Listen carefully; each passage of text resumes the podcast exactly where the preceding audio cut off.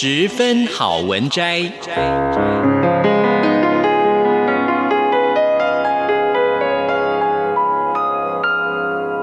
十分钟的心灵补给站。无论是快乐还是悲伤，不管是白天或是黑夜，阅读一篇好文章，也许只要短短十分钟，却能在你的心头低回，往复不已。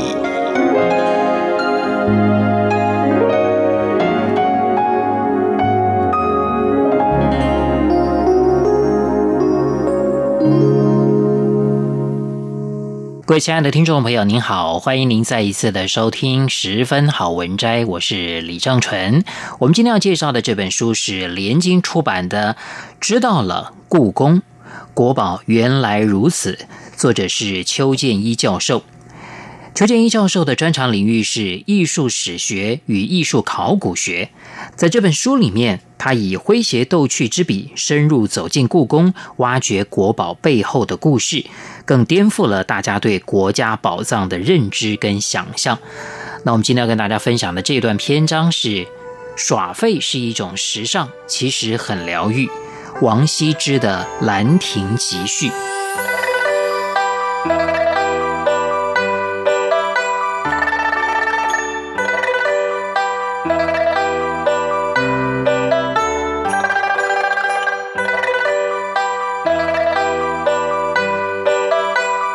指法国有沙龙，中国古代的文人圈从三国时期的魏国开始就已经有艺文沙龙的存在。即使时代更迭，组成分子不同，但总有源源不断的耍废大叔集团世代交替。这些集团有个相当有高度又正派的统称——文人雅集。聚会有时十日一会或月一寻盟，但有时也会选在特别的节日举行。最早是赫赫有名的曹氏父子，用以文会友的名义发起名为“腋下雅集”的文人聚会。文人呐、多半是宅宅，平日最拿手的就是吟诗、斗斗嘴炮、写写文章什么的。聚在一起的时候，除了切磋文艺，也会一起游山玩水，然后又继续喝酒、吟诗、写文章，当然又会接着上演嘴炮无数回。虽美其名为无所求，但求适意而已。其实说起来，就是耍废到一个极致啊！到了西晋，石崇的《金谷元雅集》就更不得了了。也就是因为这个聚会，给了后来的王羲之举办《兰亭雅集》的灵感。江山代有才人出，各领风骚数百年。文人雅集在东晋的时候，首推王羲之举办的《兰亭雅集》最强大。但兰亭雅集不属于常态性的聚会，而是选在特别的节日上巳日举行。东晋穆帝永和九年（西元三五三年），家大业大的王羲之想起当年石崇《金谷园雅集》奢华浮夸的壮举，决定见贤思齐焉。但他还想要更文青、更脱俗一些，思来想去，于是选定在三月三日上巳举办聚会。上巳这个节日的起源不仅多元，更是错综复杂。有时称三月三、重三，文人叫它福气、休气；而民间则称为射兔节、踏青节、蟠桃节、王母娘娘寿诞。而气就是福气，在每年三月三日举行，是春游戏水的节庆。王羲之参照祭典的精神和程序，号召四十二个朋友在会稽山阴举办兰亭聚会，以修其事，也写下著名的《兰亭集序》。根据典籍记载，福气举行的方式是到河边洗涤沐浴，以扫除晦气。可见福气活动最重要的是要到河边沐浴，涤除晦气。至于为何要选在此时到河边沐浴呢？可能跟当时的卫生环境不佳，趁着春暖花开、气温适宜，刚好可以到河边洗澡。主要洗的是自身的气味，而不是外在的晦气。漫长的冬日悠悠流逝，春光明媚，一群好久没洗澡的文青们接受了当时文坛大佬王羲之的邀请，在永和九年三月三日上巳这一天，来到了会稽山阴的兰亭边洗澡。洗澡是的，但文青的洗澡仪式当然跟一般平民小老百姓你我不同。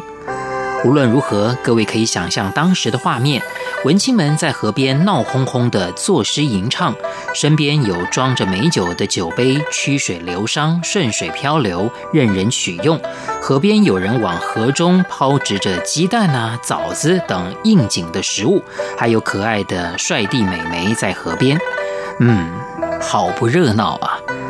王羲之也没闲着。他汇整那些缴交出来的诗文，拿着笔纸就撰写出了名震千古的天下第一行书《兰亭集序》，但之后又重新再抄写了许多遍。这也是为什么现存的《兰亭》很难推论是哪个版本。王羲之五十岁写《兰亭》，五十八岁过世，时光悠悠，倏忽过了快三百年，《兰亭》再次出现是在唐代。唐太宗酷爱书法，登基之后四处征购王羲之的真迹，但一直没能找到《兰亭集序》。后来听说在僧侣辩才的手上，又经历了一段萧翼传兰亭，传就是骗的曲折离奇过程，兰亭才归于唐太宗的收藏行列。据传，王羲之对《兰亭集序》太满意了，嘱咐王家子孙要好好收藏。代代相传，到了第七代孙智勇禅师，智勇后来将它传给了弟子辩才和尚。辩才乃名门之后，书画素养甚高，视若至宝，在屋内的梁上凿了一个洞来密藏《兰亭集序》，只在无人的时候才敢取下把玩临写。唐太宗派出的萧翼打扮成潦倒商人，到了越州辩才所在的寺中，佯作观赏壁画，徘徊流连不去，一直到辩才终于注意到他，让弟子请来一谈。先是闲话寒暄，之后萧翼谈文吟诗说史，围棋抚琴，投辩才所好，辩才大感性情相投，相见恨晚，天天约萧翼畅谈，引为知己。某日，萧翼拿祖传梁元帝绘制的《直贡图》来与辩才鉴赏，辩才大赞。聊着聊着，聊到了书法，又聊到了二王。萧翼评论道：“论画而言，王羲之不如王献之，但父子两人都是画不如书法。”隔日，萧翼出示了他借自唐太宗处的二王书帖，辩才一看精神了，跟萧翼热烈讨论。争辩其中的优劣真假，辩才说：“你我既有这个缘分，实不相瞒，我有王羲之《兰亭集序》的真迹。你这些书帖确实不错，但无论如何都不能和《兰亭》相提并论吧？”萧翼大惊：“不可能！《兰亭》早已在无数战乱后失踪，哪可能还有真迹呢？”辩才说：“你明天来看。”隔日，辩才从乌梁洞里取出秘藏的《兰亭集序》。从这天开始，辩才焦躁地将兰亭和萧逸带来的二王书帖就这么并置在桌上，没藏回屋顶的梁上。某日，趁辩才外出，萧逸来辩才处，假装是要取回遗忘在屋内的物品。寺中之人这些天来看惯了萧逸，一点也没起疑。萧逸轻易地取走了桌上的《兰亭集序》。待辩才回来，发现《兰亭集序》被窃，大叫晕倒，良久才苏醒，又得知萧绎的真实身份，惊怒不已。这就是鼎鼎大名《萧绎传兰亭》的故事。传说唐太宗临终之前，吩咐太子李治将甄姬陪葬在昭陵。没有了真迹，幸好当时唐太宗在兰亭一得手的时候，就欣喜若狂地下令三位当时的书法名家欧阳询、褚遂良、虞世南临摹兰亭数本，以为流传，让我们今日至少还能够看到兰亭的摹本。